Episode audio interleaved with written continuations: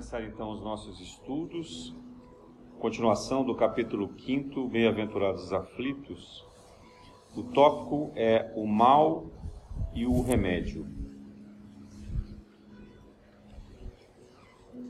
Nós estamos aqui então atravessando essa passagem a respeito da aflição e do tratamento que isso pode desencadear, especialmente nesse momento da transição planetária. Falamos a semana passada a respeito do suicídio e da loucura, e agora estamos diante desse tópico das instruções dos Espíritos, que fala da Terra. Que lugar é esse? O que, que a Terra representa nesse processo? O que é que nós fomos escolhidos para estar aqui. Que, que tratamento é esse? Que, que procedimento médico nos é aplicado pelo simples fato de estarmos aqui? Eu me lembro é, que era muito comum antigamente, quando ainda a medicina não havia avançado o seu estágio de mais tecnologia, que os médicos recomendavam aos pacientes que procurassem lugares chamados terapêuticos. Né? Os meus pais, por exemplo, que tinham tuberculose, foram se tratar em Campos do Jordão, que se imaginava que nas montanhas o ar mais puro é, era mais favorável a esse tratamento. Campo Jordão virou um grande centro de tratamento de tuberculose. Mas depois, quando ele ficou com hipertensão, o médico recomendou que ele fosse morar no litoral, que aí a pressão era menos exigida. Então ele foi morar próximo da praia e não no lugar alto nas montanhas. Era muito comum também, na época de Jesus inclusive, que as pessoas fossem visitar lugares com termas, ou seja, águas quentes. Né? O próprio Jerusalém tinha uma piscina de água quente, se me fala a memória, era a piscina de Siloé, e onde as pessoas iam se banhar buscando a cura. Né?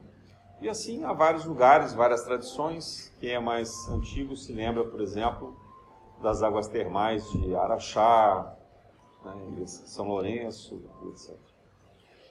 Então, é, da mesma maneira que é possível identificar determinados lugares com esses tratamentos terapêuticos, os planetas também têm essa finalidade. Então, cada planeta tem uma vocação específica para a evolução dos seres. Kardec por instrução do Espírito de Verdade, fez a divisão entre mundos primitivos, expiações e provas, seguir de regeneração, mundos felizes, né? e assim por diante, porque na verdade a escala dele não chega até orbes mais avançados. Mas é, pensando, pensando nos níveis primitivos de expiações e provas, que é o, o caso da Terra, então, há diversas terapias diferentes. Né?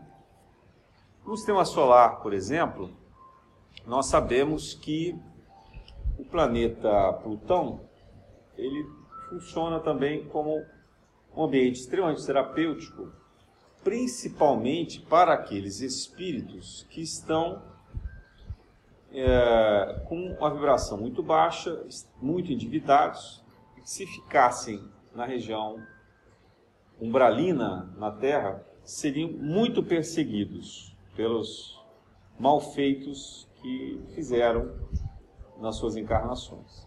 Então eles são levados, por exemplo, para Plutão. O lado escuro da Lua também é considerado um ambiente de tratamento. Né? Alguns usam a palavra prisão, talvez isso seja muito exagerado. Né? É claro que o espírito fica ali aprisionado, mas não no sentido da pena, da maldição, né? e sim no sentido da proteção, da cura, do tratamento. Plutão tem uma atmosfera muito densa e uma, um nível de gravidade intenso em que o espírito, segundo os relatos, fica praticamente deitado, ele não consegue se levantar. Isso para ele é bom, porque ele vai entrar num processo de sono intenso e profundo, até que o perispírito possa pouco a pouco se regenerar e daí então se fazer uma programação reencarnatória no orbe aonde houver maior afinidade. Então, a Terra é também um planeta de tratamento terapêutico. Desde o momento em que ela se tornou é, um planeta principalmente de expiações e provas. Aí você vai dizer assim: ah, mas um planeta primitivo não tem essa característica? Tem para o espírito que, que está afinado com essas vibrações. Mas num, num espírito primitivo, que está no planeta primitivo, e digamos assim que ele é mais livre para fazer as atrocidades, a menos tensão, a menos vigilância sobre a execução do mal, porque as características de guerra e de sobrevivência são muito intensas. Os instintos ainda são muito próximos da evolução desse espírito. Basta olhar eh, a nossa própria história, como era, por exemplo, o planeta Terra na época dos habitantes das cavernas. Né? Era um momento de intensa violência, uma vida muito mais dura é, e, e menos raciocinada, menos mental, menos ponderada sobre todas as coisas. Muito lentamente isso foi se alterando. Mas a terra é, foi preparada para o Jesus para se tornar um ambiente terapêutico em que pudesse ser aqui trazidos os espíritos mais rebeldes, mais revoltados. Né? Essa condição, principalmente, da revolta, que desencadeia processos de fúria, de raiva, de ira em geral, e do outro lado, isso na condição de ofensor, na condição de vítima, o rancor, a mágoa, a revanche, a vingança, né? são aspectos muito presentes em todos os habitantes da Terra. Ao mesmo tempo, nós trazemos também uma intensa sexualidade, né? no sentido do prazer, no sentido do desequilíbrio, da promiscuidade, do, do interesse.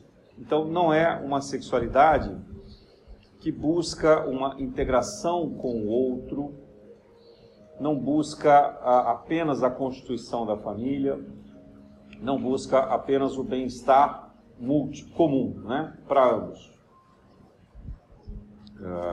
É, é uma sexualidade muito frágil e que desencadeia, segundo o próprio Emmanuel, inúmeros crimes morais. É, pela leitura dele, praticamente todos os habitantes da Terra, encarnados e desencarnados, têm na sua marca raiz ainda dívidas de crimes sexuais, amorosos, afetivos, né? por traições, por desequilíbrios, uma série de, de circunstâncias que foram provocadas. Não é difícil a gente achar em personagens importantes da nossa história, alguns deles bastante admiráveis, que atuam na esfera é, espiritual, como mentores, como espíritos de grande valor, mas que na última encarnação tiveram desequilíbrios sexuais. E por fim, uma terceira característica também bastante presente no planeta Terra é a preguiça. A condição em que os espíritos se atrasam demasiadamente no seu processo evolutivo, conscientes dessa situação. Né? Aquela, aquela vontade de permanecer no mesmo estado, aquela falta de coragem ou de força de querer mudar. Vale dizer que isso está muito associado a circunstâncias de depressão e ansiedade, de medo, né? porque esse espírito não consegue ter esperança, ele não consegue desenvolver uma fé firme, capaz de transpor as dificuldades. Para ele, a vida se encerra em uma única existência e ainda assim se mostra muito desvantajosa na medida em que há mais dor, sofrimentos e ameaças do que ele é capaz de enxergar como uma perspectiva de aprendizado, de interação com outras pessoas, de reparação dos males que já cometeu em outras existências e evolução moral propriamente. Então, a Terra, em linhas gerais, se resume a essas três doenças, sendo que muitas das vezes nós temos as três ao mesmo tempo. Nós ainda trazemos essas três características de desequilíbrio na nossa própria existência. Cada um pode fazer o seu exame de consciência e refletir a esse respeito. Só que o tratamento espiritual, diferentemente da alopatia, aonde se procura dar um remédio principalmente para curar o sintoma, ah, o tratamento segue o princípio da homeopatia, que é o semelhante cura o semelhante. E quando a gente começa a entender essa premissa da homeopatia, o Evangelho de Jesus também fica muito mais claro para nós. Porque a gente então se depara com o mandamento de amar ao próximo como a si mesmo. Ora, quem é esse próximo, se não um semelhante que tem as doenças que nós também somos acometidos? Quem é esse próximo, se não aquele que demonstra a mesma raiva, a mesma mágoa, o mesmo rancor, o mesmo desequilíbrio emocional? Quem é esse próximo, se não aquele pronto a nos trair, pronto a se manter instável emocionalmente e desrespeitoso no equilíbrio amoroso e afetivo. Quem é esse próximo, senão aquele que também desperta a preguiça, e na preguiça a descrença, o desequilíbrio da vontade, a vitimização, a autopiedade a percepção de que a dor e o sofrimento dele próprio é muito maior do que de todo o resto. Então, quando a gente se depara com esse próximo que nos incomoda, que nos irrita, que nos tira do sério, que nos atormenta que parece ser um pai ou uma mãe injusto, um chefe desequilibrado, um companheiro ou uma companheira que não nos dá o devido respeito e atenção, um filho ingrato e assim por diante. Né? Um vizinho atormentado, todas essas circunstâncias dos próximos de nós demonstram que se essas circunstâncias nos incomodam, nos tiram do sério, nos afetam profundamente, é porque, de alguma maneira, aí está o próprio antídoto para o nosso tratamento. E o hindu, o Mohamed, na, na sua encarnação como Tiago Menor, escreveu uma epístola falando da paciência. E é por isso que o lema né, da Casa Paula é também calma, serenidade e paz.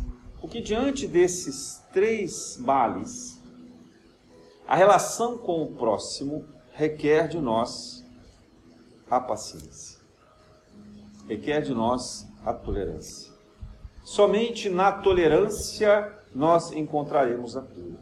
Porque se nós formos capazes de tolerar esse próximo, que tem esses defeitos tão horríveis, como um espelho que demonstra a nossa própria alma, o nosso próprio eu interior, que nós não toleramos em nós mesmos, que nós sequer somos capazes de admitir como falhas morais, como erros cometidos. Então, se nós formos capazes de perdoar esse próximo e tolerar esse próximo, nós estaremos mais prontos a tolerar e amar a nós mesmos. Vocês poderiam me dizer, mas é, mas é muito mais fácil amar a si mesmo do que ao próximo. Será?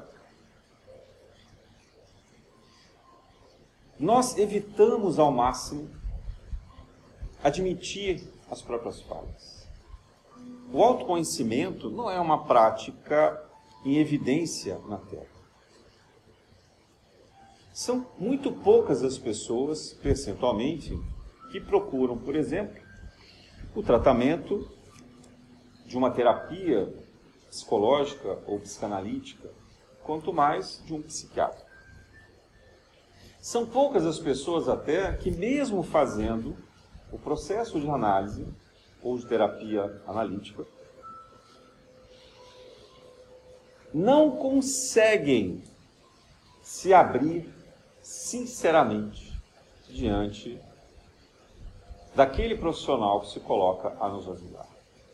E eu estou falando aqui de uma circunstância de alguém que já foi buscar auxílio. Isso também é muito comum, e mais talvez ainda, no ambiente da nossa família, da nossa amizade. Quantas serão realmente as pessoas do nosso entorno que a gente poderia dizer fielmente que nos conhecem? E nos conhecem não porque nos observaram, mas conhecem porque nós nos abrimos. Nós fomos capazes de falar da nossa intimidade, dos nossos dramas mais profundos, dos nossos traumas de infância, dos nossos medos, das nossas dificuldades. Então, esta circunstância que nos caracteriza na Terra demonstra um afastamento do conhecimento necessário sobre nós mesmos. E se nós não conhecemos, nós tememos. Porque o medo advém da fantasia, da imaginação, daquilo que de fato nós não controlamos. Então, conhecer-se a si mesmo é o primeiro grande passo para se amar e se perdoar. O Jung falava que esse amor deve passar pelo conhecimento da própria sombra. Uma, imagina, uma imagem perfeitamente espiritual.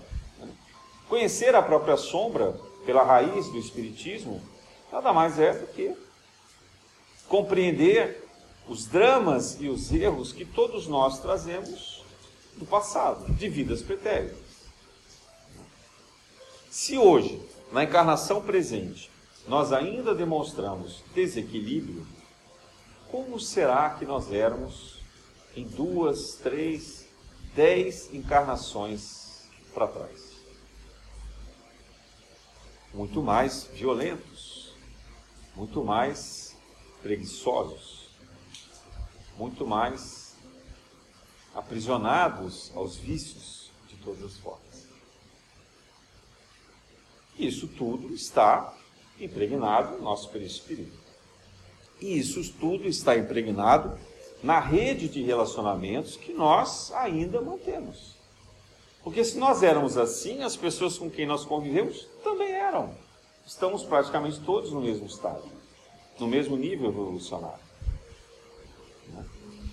Então, observar o outro nessa relação e aceitar o erro do outro, é perdoar a falta que nós cometemos no passado. E que aquela falta do passado, muito provavelmente, desencadeou o comportamento desse nosso próximo agora.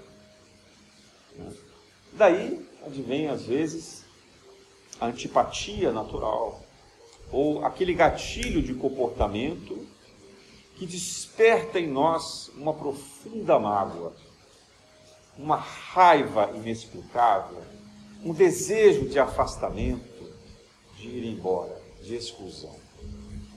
Porque é uma lembrança inconsciente daquela circunstância.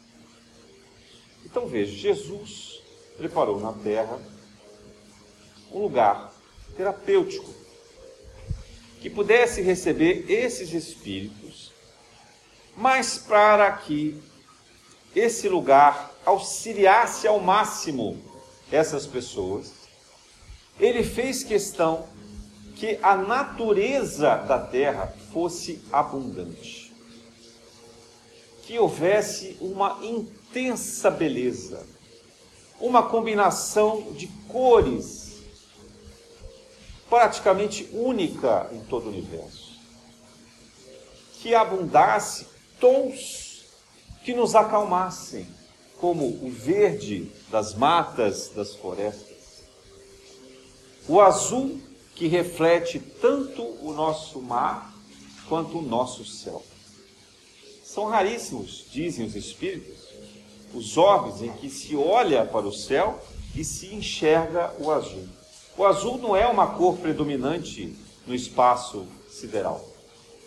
O azul é próprio da natureza com combinação de gases estão formados na Terra pela nossa atmosfera. É um espelhamento da luz, esse azul, esse azul claro que nos rodeia. E que isso por si só já é um remédio. Jesus também teve o cuidado para que a distância do planeta com o Sol fosse suficiente para que nós sentíssemos a intensidade do calor e não o do frio em demasia, mas que esse calor fosse suportável a ponto de nós não nos queimarmos. E ele também cuidou para que nós tivéssemos aqui as estações do ano, a fim de lembrar os ciclos das mudanças, que tudo passa. Então, no inverno vem logo em seguida a primavera e chega o, auge do verão, que traz o outono, principalmente com seus frutos, mas que já indica e prenuncia um novo inverno. E na sequência, uma nova primavera e assim por diante. Vejam a pedagogia do grande mestre Jesus. Pela natureza, ele vai nos mostrando os ciclos, a calma, a serenidade, a confiança de que, apesar das trevas da noite, em poucas horas nascerá novamente o sol. Vejam a lição da esperança, a prova da esperança e da providência divina que Jesus nos mostra apenas pela organização desse orbe, desse planeta tão especial que nós habitamos. Mas é interessante pensar que nós somos os espíritos, os espíritos mais rebeldes. Alguns dizem que somos os espíritos mais rebeldes de todo esse cinturão de Órion. Filhos da grande guerra que dizimou inúmeros planetas, que provocou catástrofes, desequilíbrios. Se nós somos os mais, então, desequilibrados, os mais endividados, e se Deus fosse muito severo, nós estaremos vivendo em um planeta repleto de vulcões, né? de gases contaminados, de um ambiente é, fétido, de intenso calor, talvez aquela imagem de inferno que a gente aprendeu na literatura, nos ensinos religiosos e assim por diante. Mas não, ao contrário. Né? Jesus nos preparou um lugar sublime. A terra é o verdadeiro Éden. Nós, que somos os espíritos mais endividados, habitamos um planeta maravilhoso, em condições que, se nós não tivéssemos absolutamente nada, vivêssemos apenas em harmonia, seríamos capazes de sobreviver somente pela natureza. É que nós não conseguimos, pelo nosso egoísmo e pela nossa incapacidade de fazer a partida. Né? Os índios brasileiros, por exemplo, viveram assim durante muitos anos. Então, não estou falando aqui nenhuma fantasia. Os índios brasileiros sequer eram agricultores, viviam exclusivamente da natureza. Então, essa condição que Jesus prepara desse orbe como uma terapêutica é a grande missão da terra. Se aqui está o mal, também aqui está o remédio. Mas nós somos espíritos rebeldes, temos que lembrar disso. E somos também preguiçosos. Então, embora a cura esteja ao alcance das nossas mãos, das nossas relações cotidianas, a gente rejeita essa cura. É como o médico que nos prescreve o tratamento e nós recusamos tomar o remédio. Achamos que não precisamos, né? resolvemos tomar por nossa conta a nossa própria medicação, só vai agravando cada vez mais os nossos relacionamentos. Então, os desequilíbrios que nós vivemos são frutos dessas condições. Mas nós já estamos aqui há cerca de, nessa, nessa raça, nesse grupamento espiritual, há cerca de pelo menos 6 mil anos. Então, já vivemos muitas travessuras, digamos assim, muita rebeldia. E conseguimos, depois de tanto tempo, principalmente após a vida de Jesus encarnado na Terra, a começar a despertar para a preocupação de que não somos apenas nós os mais importantes, não somos apenas nós que merecemos ser felizes na Terra, mas que nós compartilhamos de fato uma existência que nos tornará cada vez mais felizes se nós formos capazes de desejar e proporcionar aos outros essa mesma felicidade. Simples assim. Uma lição pedagógica que uma criança é capaz de compreender. Amar ao próximo como a si mesmo. Não deseje e não faça ao outro aquilo que você não quer que façam com você. Regra de ouro. Simples, objetiva. A grande lição que pode mudar a nossa vida e nos levar à redenção espiritual. Mas que nós resistimos profundamente. E é bom que nós saibamos que a Terra é um lugar privilegiado. Porque há muitos orbes aonde os espíritos evoluem sem ter toda essa benesse que nós temos. Sem ter essas condições ideais. Porque, às vezes, pela dificuldade, nós nos esforçamos mais e crescemos mais rapidamente em direção ao Espírito. Não é assim com a nossa vida? Não se diz, por exemplo, que aqueles que na infância tiveram mais dificuldades e passaram mais necessidades do que os que nasceram em berço de ouro, têm mais gana, mais força de vencer na vida e de alçar voos maiores?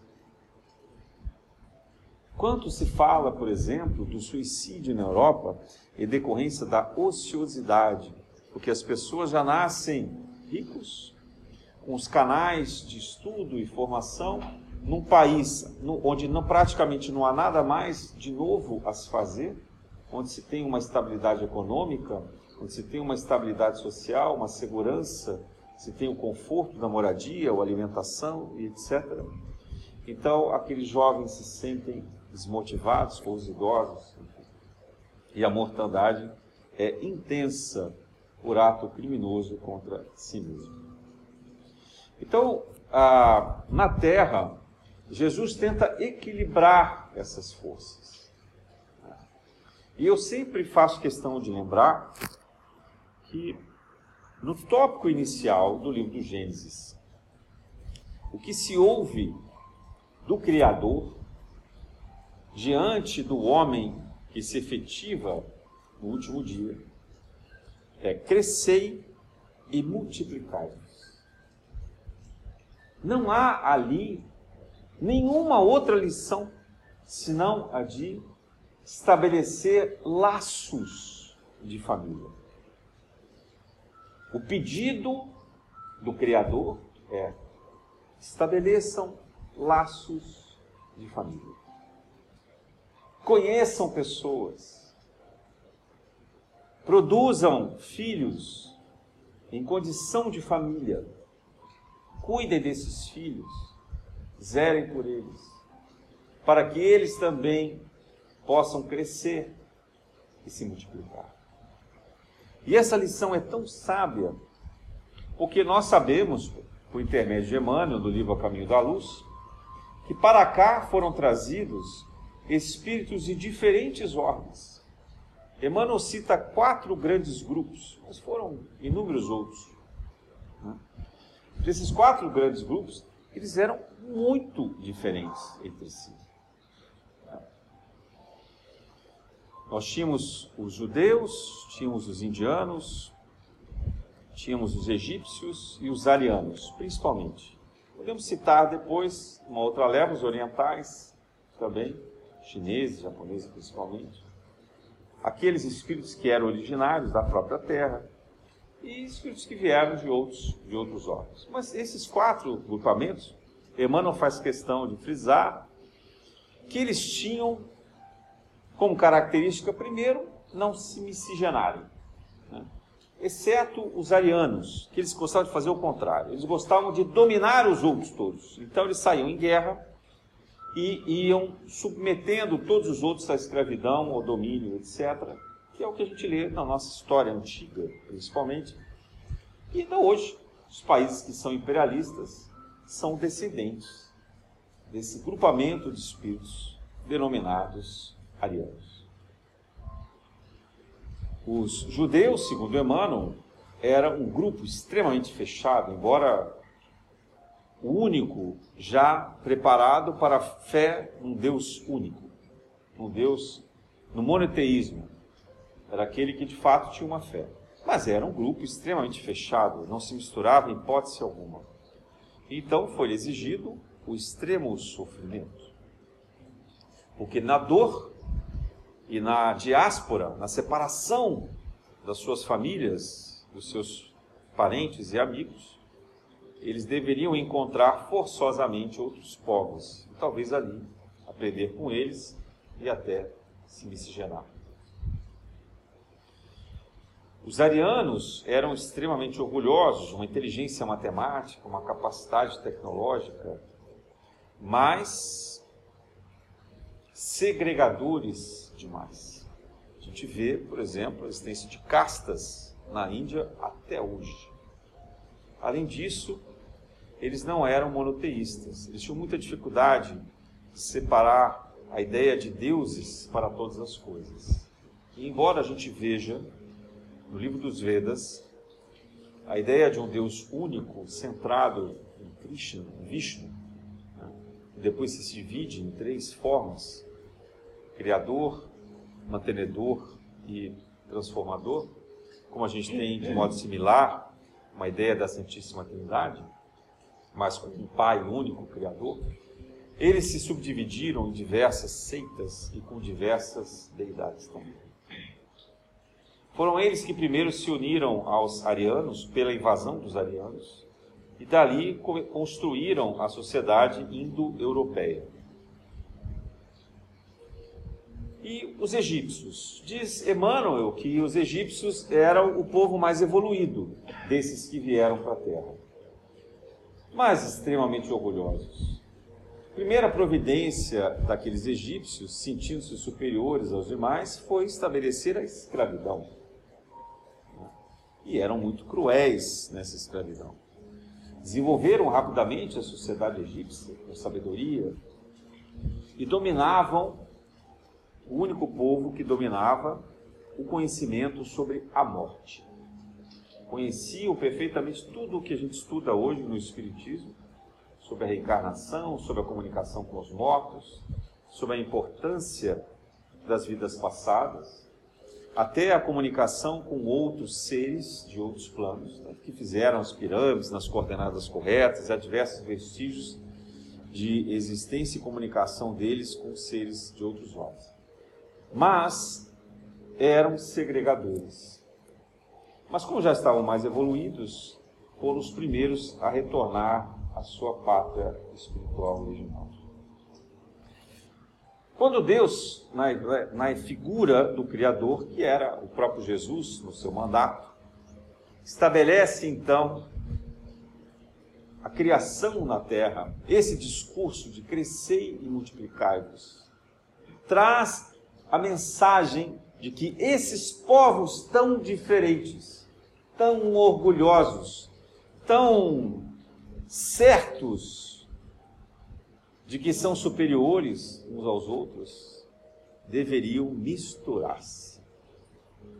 Deveriam mesclar-se ao máximo, a fim de que começasse a ser gerada aqui na terra uma nação única, um povoamento único, integrado, embora com todas as suas diferenças culturais mas algo que pudesse ser governado e dirigido como uma representação planetária, de modo a estabelecer conexões com outros orbes.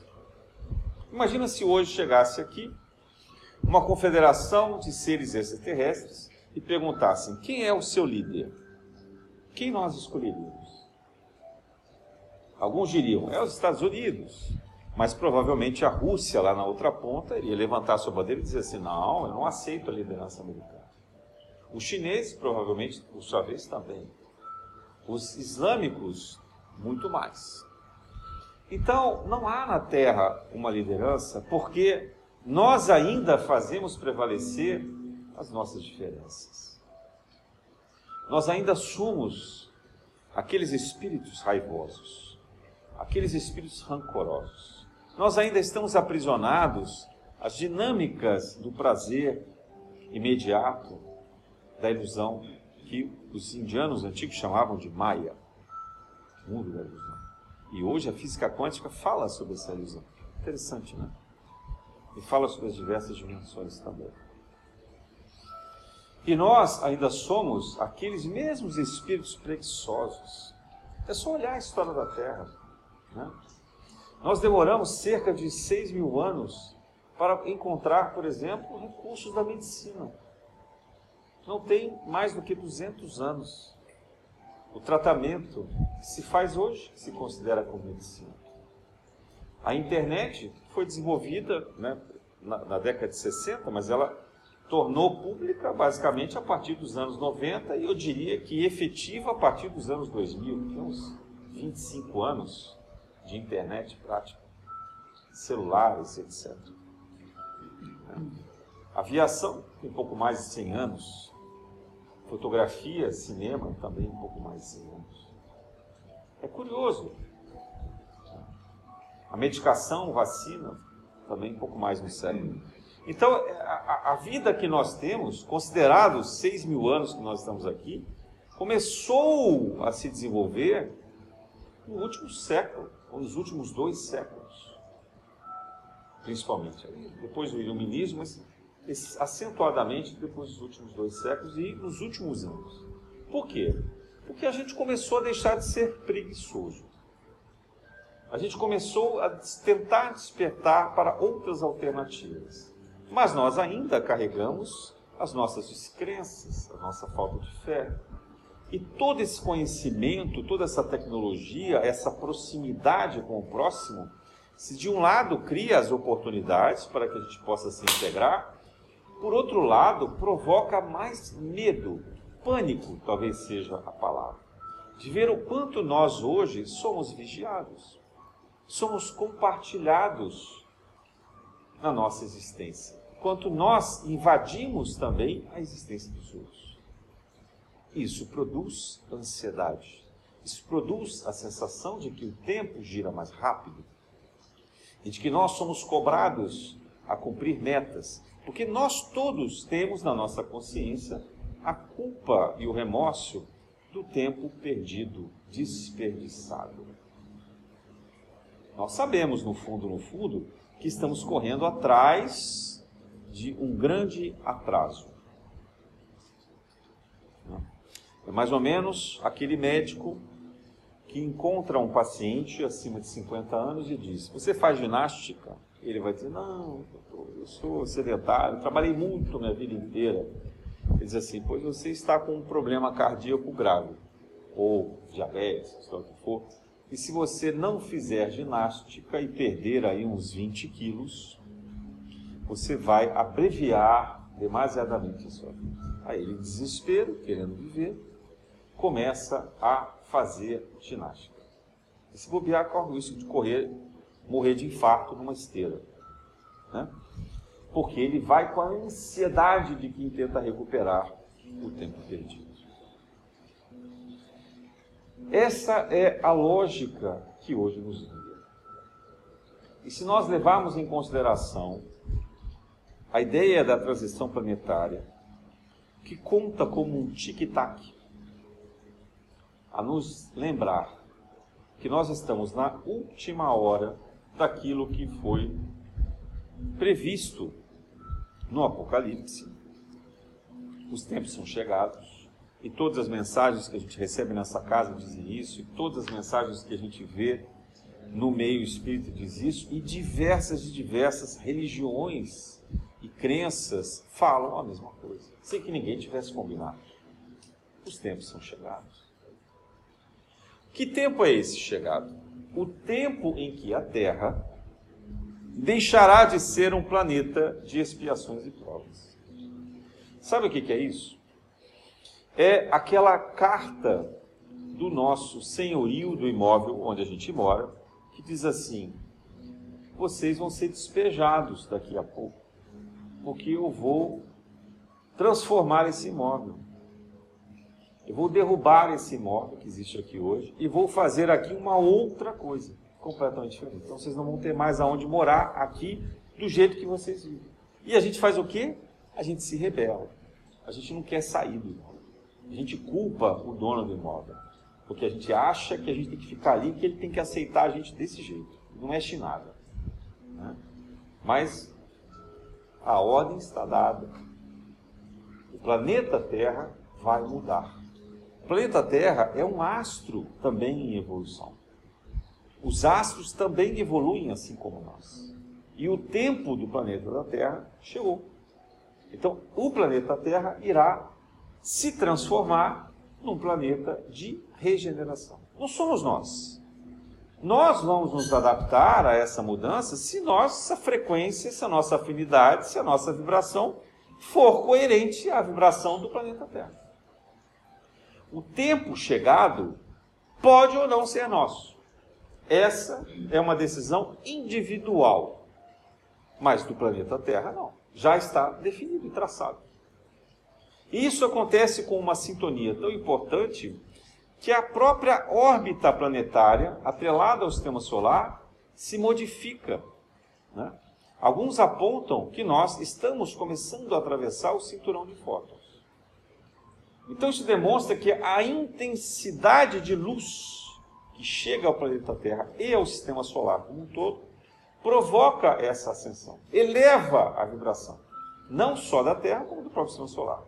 Opa, então quer dizer que além da Terra, o sistema solar também vai evoluir? Exatamente. E quem está impedindo essa evolução? Nós. Nós é que estamos impedindo. Nós somos os retardatários. Nós somos o elo fraco da corrente. Nós somos os espíritos densos, pesados, de sombra. Se ao olhar a Terra de uma nave espacial, da estação espacial, a gente vê o planeta azul, os espíritos nos dizem que nós somos um planeta extremamente escuro pela intensidade dos dos pensamentos e das ações negativas que nós produzimos. Não dá mais para ter um planeta como esse em um sistema estelar tão pequeno que é o sistema solar. Os outros orbes, principalmente Júpiter e Saturno, já são bastante evoluídos, estão os carregando há muito tempo. Os mais próximos de nós, como Martin, têm medo que a gente acione uma bomba atômica e resolva explodir a Lua, por exemplo, ou explodir a própria Terra, ou pior, explodir Marte. Nós somos os vizinhos incômodos. Ninguém mais quer conviver com essa desordem, com essa maldade, com essa crueldade, especialmente agora que nós temos foguetes e armamentos que podem alcançar qualquer outro planeta do sistema solar. Então nós estamos sendo despejados. Mas a providência divina é misericordiosa. Então ela nos diz há seis mil anos. Olha, essa carta chegou lá atrás, seis mil anos. É tempo de vocês mudarem. Se vocês se adaptarem, vocês terão um novo lugar nesse mundo. Não vai ser essa casa que vocês vivem hoje, mas será um novo lugar. Um lugar muito melhor para o desenvolvimento do espírito. Não necessariamente igual ao que a natureza nos oferece hoje. Mas um espírito em regeneração vibra em outra frequência. Ele começa a caminhar para a quinta dimensão. Então, ele poderá ter novos sentidos de percepção de todas as coisas. Uma nova visão, um novo paladar, um novo olfato, assim por diante essa nova terra certamente será muito melhor do que a que nós temos hoje. Mas não melhor pelos valores e pelos sentidos físicos que nós imaginamos, que nós usamos. É uma ilusão pensar que a gente hoje é capaz de compreender que nova terra será essa. Porque nós não temos a inteligência, a sabedoria e os sentidos espirituais para essa compreensão. Mas o que nós sabemos é que ou nós iremos nos adaptar, deixar, portanto, de lado a violência, os vícios e essa preguiça distante da fé, da esperança, ou nós seremos convidados a ir para outros homens. Carinhosamente, amorosamente, despachados para outros lugares. Distantes daqueles, muitos daqueles, com quem nós convivemos hoje. Porque se o nosso companheiro estiver mais evoluído, ele fica. E a gente vai. Lembra da passagem? Que no final dos tempos, pai se virará contra a mãe, etc. Filho contra os pais, etc os laços de famílias irão se separar, inevitavelmente. Porque o nível da evolução é que determinará isso. E qual é a chave da permanência aqui? A chave é aquela, dada lá no Gênesis. Crescer e multiplicar no sentido de relacionem-se. Jesus traduz isso de uma forma mais simples. Amar ao próximo. Amar ao próximo como a si mesmo. Não faça ao outro aquilo que você não gostaria que fizesse a você. Seja capaz de compreender no outro os defeitos. A semelhança que o outro traz é aquilo que efetivamente pode curar cada um de nós. Mas para isso, nós temos que ser abertos à compreensão dessa diferença. Nós temos que estar aptos a perceber que aquilo que nos incomoda no outro é o que nós ainda trazemos como o nosso defeito, como o traço da realidade que é a nossa sombra e que precisa ser curado. Se nós não jogarmos luzes nessa sombra, continuaremos sendo descontrolados pela própria sombra. E eu penso aqui, para finalizar, que muitas vezes as pessoas chegam numa casa espírita pedindo a desobsessão. Muitas pessoas me procuram e dizem assim: você pode fazer um trabalho de desobsessão para mim, para os meus parentes, meus amigos? como se a desobsessão fosse uma energia exterior. Como se um espírito pudesse, ou vários espíritos, pudessem se avorar do nosso controle, do nosso corpo físico, da nossa mente, sem o nosso consentimento. Sem que nós tivéssemos com esse obsessor uma afinidade. A obsessão, da maneira como se imagina normalmente, no meio espírita pelo menos, é uma ilusão. Porque eu diria que é muito mais grave o processo da auto-obsessão do que a obsessão externa. Ah, mas há casos de obsessão complexa? Sim, há casos de obsessão complexa. Não estou me referindo a esses. Porque esses espíritos com obsessão complexa, ou eles estão reencarnados em uma condição de extrema deficiência mental, normalmente, onde eles já não têm mais a vontade espontânea, portanto, abdicaram do livre-arbítrio, de modo que possam passar por essa existência com uma certa neutralidade de atos, sem prejudicar a si mesmo, impedidos, portanto, de prejudicar a si mesmo e os outros, e recuperando a formação do seu perispírito para numa encarnação seguinte poderem retomar o raciocínio e a decisão e assim talvez avançar no seu progresso espiritual. Mas a grande maioria das pessoas que nós conhecemos não são de, de, de seres aqui encarnados sem o seu livre-arbítrio, sem o controle da sua própria vontade. A grande maioria tem o controle da sua própria vontade. Eventualmente até limitada por uma questão ou outra, mas capazes de tomar decisões e fazer escolhas. Então, para essas pessoas, o processo obsessivo é auto-obsessivo. Somos nós que somos os nossos próprios espíritos sabotando a nossa existência. Pela preguiça, pela violência, pelos vícios. Somos nós. Nós que abrimos passagem, nós que abrimos as portas, nós que invocamos, que convidamos esses espíritos a virem compartilhar conosco essa frequência, essa dimensão. E qual é o antídoto para isso? A caridade. Porque no momento em que a gente se abre para a caridade, então a gente fecha portas para esses três elementos perniciosos que nos desequilibram. Enquanto a gente se ocupa da caridade, enquanto a gente se ocupa do outro, não há espaço para que o mau pensamento nos incomode, nos atormente.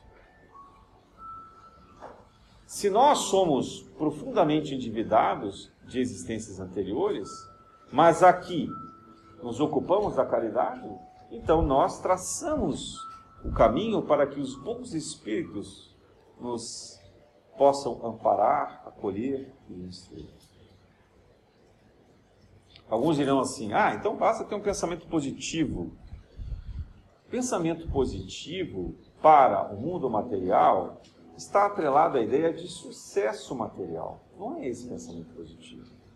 Não é você pensar, ah, eu vou conseguir comprar um carro, eu vou conseguir comprar uma casa, eu vou ser promovido, eu vou ganhar mais dinheiro, eu vou ter fama, eu vou ter sucesso. Não é isso. Isso continua aprisionado ao mundo dos três desvios que nos trouxeram a esse planeta. O que nos eleva no pensamento positivo é o pensamento de amor e caridade.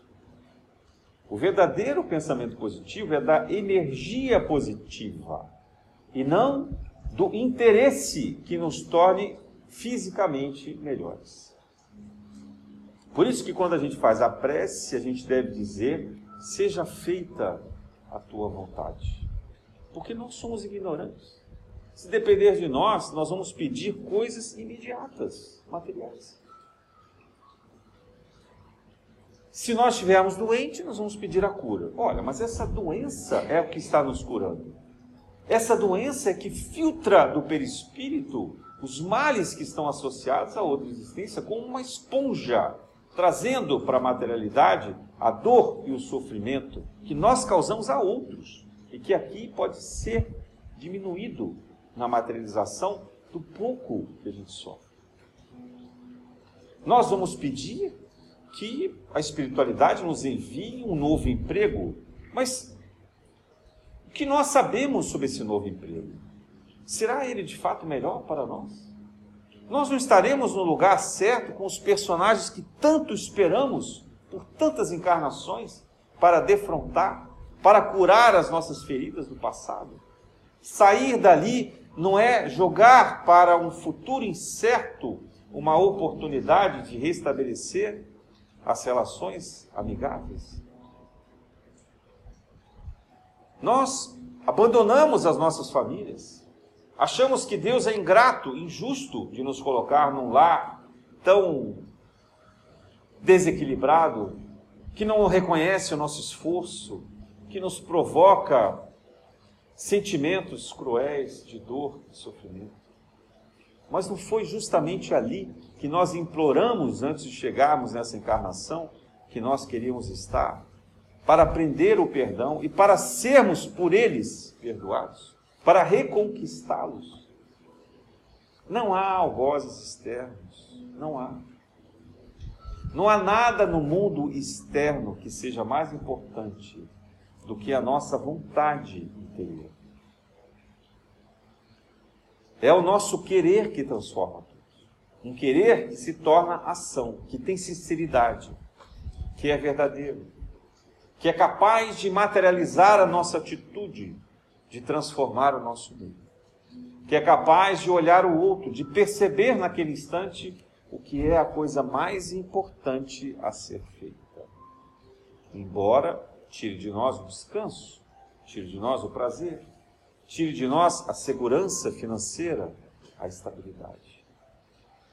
Porque nós precisamos confiar no imponderável. O que é o imponderável?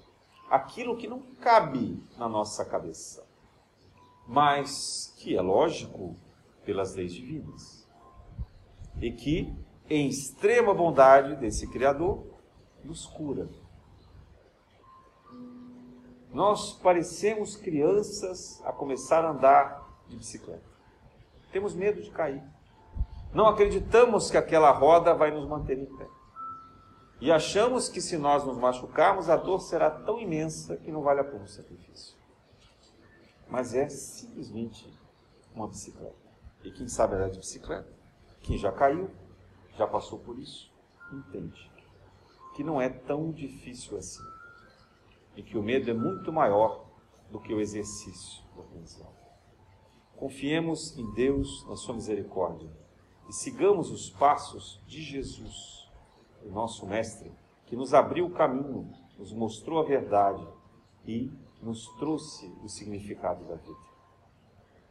E agradeçamos esse planeta Gaia maravilhoso, que nos acolhe, feito uma mãe, e que nos abençoa, que nos aceita, nos tolera, não nos expulsa, não nos quer mal, apesar de todos os males que diariamente nós fazemos, não apenas a Ele diretamente, mas às suas criaturas, aos seus animais, aos seus vegetais, aos seus minerais, que são, no fundo, no fundo, Ele próprio. Na graça de Deus.